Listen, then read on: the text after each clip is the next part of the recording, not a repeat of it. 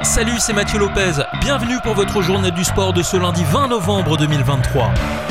En tennis, la française Océane Dodin s'est imposée dimanche sur le Kyotek Open de Pétange. Elle a battu la Philippine Alexandra Eala en finale sur le score de 6-1, 7-5.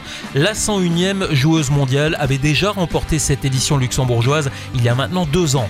En cyclisme, Christine Majerus a remporté le premier Grand Prix de l'armée samedi à Diekirch.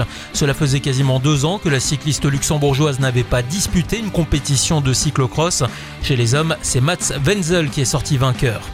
Quant à Marie Schreiber, elle disputait ce week-end la quatrième manche de la Coupe du Monde à 3. Dimanche, la luxembourgeoise a terminé sixième de la course, mais première dans la catégorie espoir. En Formule 1, Max Verstappen s'est imposé sur le Grand Prix de Las Vegas dimanche matin. Le champion néerlandais a devancé Charles Leclerc et Sergio Perez. A noter que les spectateurs ont saisi la justice suite à l'interruption de la première séance d'essai libre. Celle-ci avait été interrompue brusquement après que Carlos Sainz ait heurté le couvercle d'une bouche d'égout à 200 km/h. Dans la Transat, Jacques Vabre, Thomas Ruyant s'impose en Imoca aux côtés de Morgane Lagravière et signe ainsi un triplé en course au large.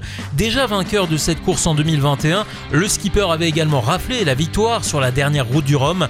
Thomas Ruyant est déjà annoncé comme le grand favori du prochain Vendée Globe.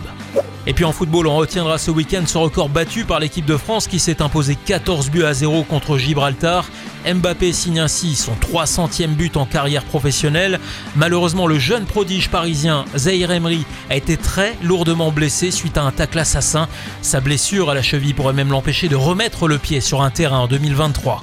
Enfin, dans les autres sélections, la Suisse et les Pays-Bas ont validé leur ticket pour participer au prochain Euro qui se disputera en Allemagne. C'est en revanche terminé pour la Norvège de Erling Haaland. Voilà pour l'actu sportive du week-end. Un lundi prochain pour votre journal du sport.